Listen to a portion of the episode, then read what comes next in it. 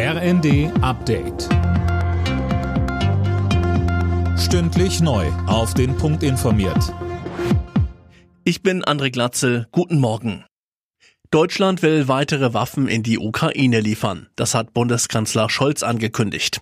Darunter sind zusätzliche Flugabwehrsysteme und Bergepanzer im Wert von mehr als 500 Millionen Euro, so ein Regierungssprecher. Laura König, auch beim deutsch-slowakischen Ringtausch geht's voran. Ja, Deutschland schickt 15 Panzer in die Slowakei, den ersten noch in diesem Jahr, heißt es aus dem Verteidigungsministerium.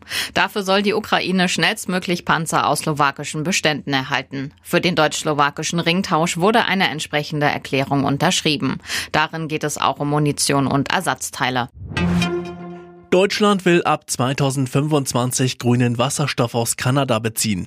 Dazu haben Wirtschaftsminister Habeck und der kanadische Energieminister ein Abkommen unterzeichnet. Deutschland hat dabei zugesagt, Importeure und Verbraucher von grünem Wasserstoff zu unterstützen. Mit Blick auf den Herbst beschäftigt sich das Bundeskabinett heute mit den neuen Corona-Regeln. Geplant sind nur noch wenige bundesweit einheitliche Regelungen, etwa eine Maskenpflicht in Bus und Bahn sowie im Flieger. Dass die Länder viel Verantwortung tragen sollen, wurde bereits kritisiert, als Gesundheitsminister Lauterbach und Justizminister Buschmann ihren Entwurf Anfang des Monats vorgestellt hatten.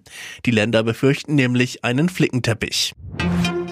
Wer Flüge bucht, soll die auch erst beim Check-in zahlen müssen. Zumindest wenn es nach der niedersächsischen Landesregierung geht. Die hat jetzt eine Bundesratsinitiative beschlossen, um die Vorkasse abzuschaffen. Ziel ist es, Verbraucher besser zu schützen. Alle Nachrichten auf rnd.de